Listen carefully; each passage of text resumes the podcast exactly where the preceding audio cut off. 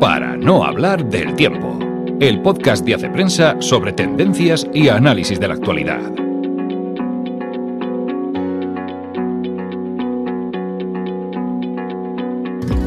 Hola amigos, una semana más nos encontramos en el podcast de Hace Prensa. Soy Ana Sánchez La Nieta y hoy es 29 de abril, que es Santa Catalina de Siena, es una santa a la que yo tengo mucha devoción, por una historia muy larga que no voy a contar ahora. Y además el 29 de abril es el cumpleaños de Cristina Abad, que nos dejó hace poco más de un año, una gran colaboradora de Hace Prensa y la verdad es que cuando he visto la fecha he decidido dedicarle el podcast a ella. Así que Cris, este podcast va por ti. Y esta semana vamos a hablar, evidentemente, de las elecciones francesas, vamos a hablar de arquitectura, porque tengo un artículo muy, muy sugerente, y también vamos a hablar de la felicidad, ahí es nada. Y en las pistas culturales tenemos un peliculón, Alcarrás, tenemos un libro de memorias, una serie muy ad hoc con las elecciones francesas, Baron Noir, y dos podcasts que nos han enviado nuestros oyentes. Así que preparaos porque, como dirían los asturianos, nos puede quedar un programa muy guapo.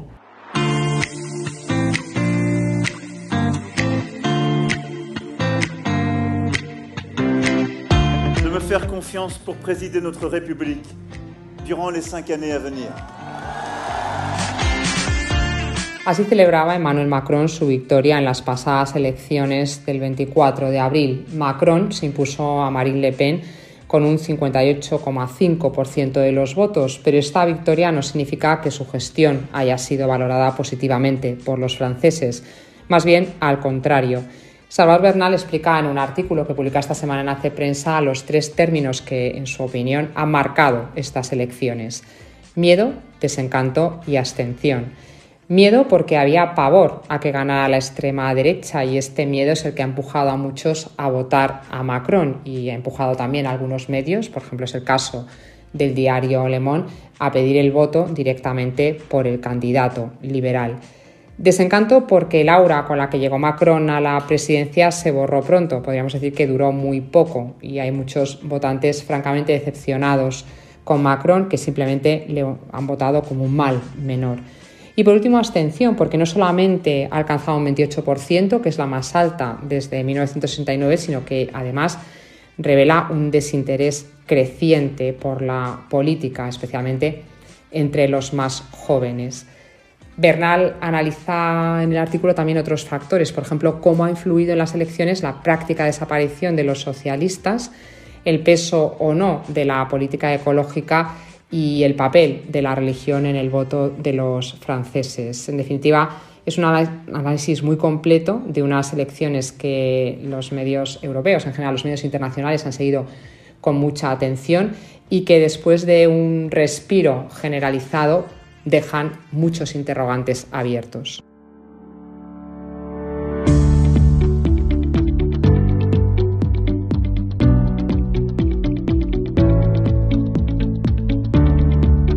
Y os comentaba que íbamos a hablar de arquitectura porque nuestro colaborador Antonio Puerta ha escrito sobre Diep Bedó, Francis Queré, que no sé si lo conocéis de algo y es un nombre que no me sonaba de nada, pero Francis Queré es el primer africano galardonado con el premio Pritzker de arquitectura, que es algo así como el Nobel de arquitectura, uno de los premios más prestigiosos.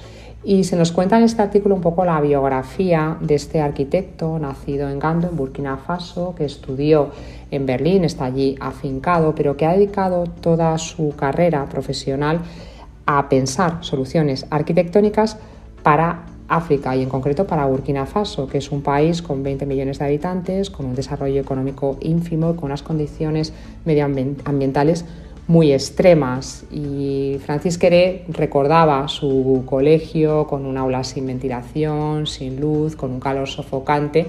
Y a partir de ese recuerdo, él empieza a desarrollar algunos proyectos que aprovechan las condiciones del suelo africano, las condiciones de los materiales, las condiciones incluso estéticas para crear sobre todo proyectos educativos. Ha realizado bastantes pues, colegios, escuelas, también hospitales, pero ya digo, muy, muy pegados al terreno y a las necesidades y a la estética de los africanos. Por eso, en cierto modo, Francis es el creador de un nuevo paradigma arquitectónico recoge el artículo una cita, unas declaraciones de Francis Queré que dice, no porque seas rico debes desperdiciar material y no porque seas pobre has de renunciar a crear calidad. Todos merecen calidad, todos merecen lujo y todos merecen comodidad. Estamos interrelacionados y las preocupaciones sobre el clima, la democracia y la escasez son preocupaciones de todos nosotros. Os animo a que leáis el artículo que explica muchas más cosas de este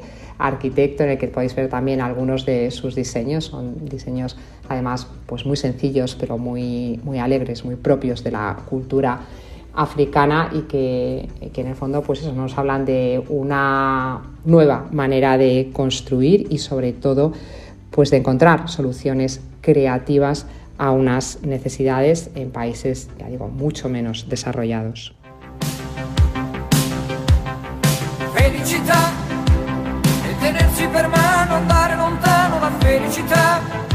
Decíamos que íbamos a hablar de la felicidad porque Elena Farre ha publicado esta semana un artículo que lleva, que titula Autooptimízate y serás feliz o no, que es un título muy sugerente que podría ser un meme de Daniel Fez al que esperamos que en algún momento podamos tener en este podcast. Y habla Elena Farre de una paradoja que vivimos hoy.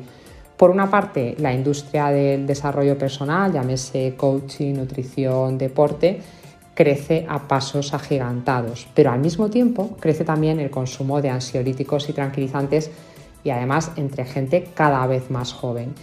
¿Qué está pasando? Pues Elena Farrell ha preguntado a algunos expertos que al final señalan que toda esta industria del desarrollo personal a veces es excesivamente individualista y que puede llevar a muchas personas incluso a un círculo de perfeccionismo mm, bastante estresante. ¿Y cuál puede ser la solución? Pues en el artículo se habla de algunas eh, soluciones, pero entre otras cosas se explica cómo el Informe Mundial de la Felicidad del año 2022, que acaba de salir en el mes de marzo, constata un repunte de la felicidad precisamente después de una etapa bastante oscura que, fue la pandemia. ¿Y a qué achacan este repunte de la felicidad?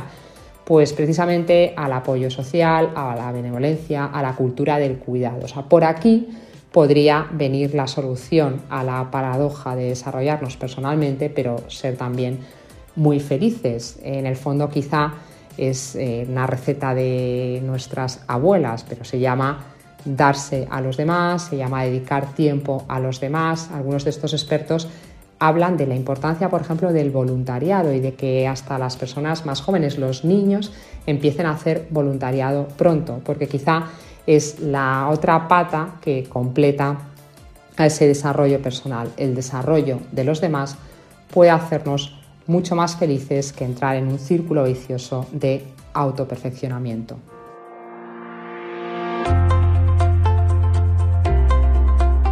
Pistas culturales para el fin de semana.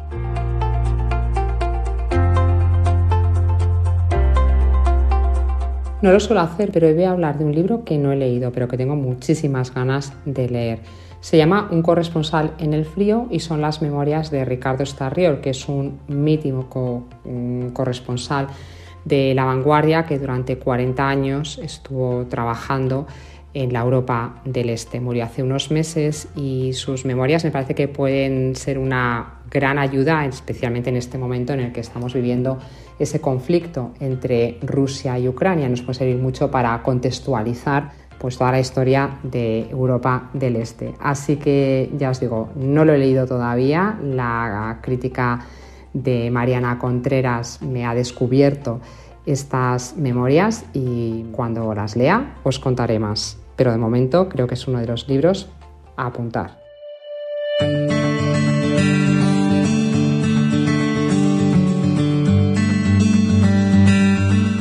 Necesitábamos o queríamos contar la peli desde dentro y ellos este paisaje y esta luz la ven todos los días, entonces no es tan especial. Entonces yo creo que la poética tenía que venir por otro lado, no tanto por el vamos a hacer fotos bonitas de ese paisaje, sino por, bueno, pues por, cosas que pasan por los personajes.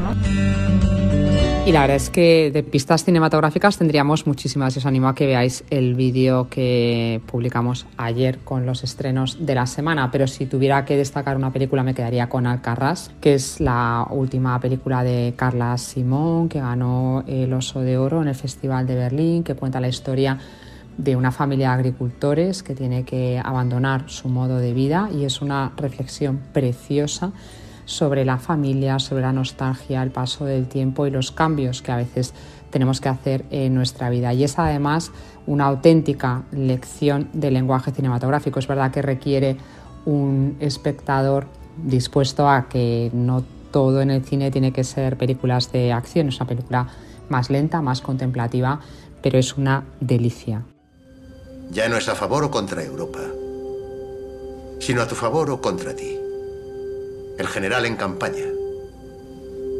Y entonces es otra cosa. Las crisis traen cambios, todo implosiona.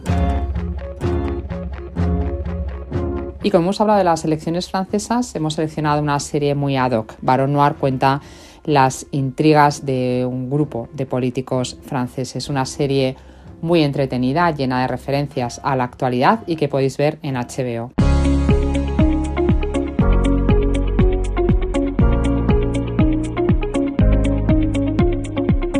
Y para terminar, dos recomendaciones de podcast que además tengo que agradecer porque nos las habéis mandado vosotros, nuestros oyentes. La semana pasada pedimos sugerencias y nos han llegado estas dos sugerencias. María nos hablaba de las aventuras de Lola Badiola, un podcast para aprender inglés y que a ella le resulta muy útil sobre todo para aprender vocabulario empresarial. Son capítulos de alrededor de 15 minutos y muy entretenidos.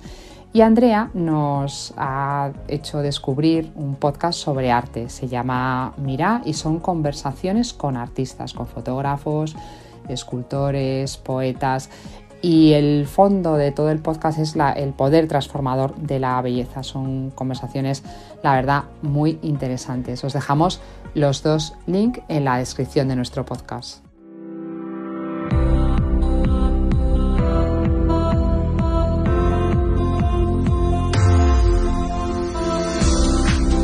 Y toca ir terminando como siempre. Ya sabéis que hay muchos más temas, más películas, más libros en la web de Hace Prensa. Desearos un feliz fin de semana, un feliz puente para algunos, un feliz día de la madre. Y nos vemos, o mejor nos escuchamos, la semana que viene. Hasta entonces.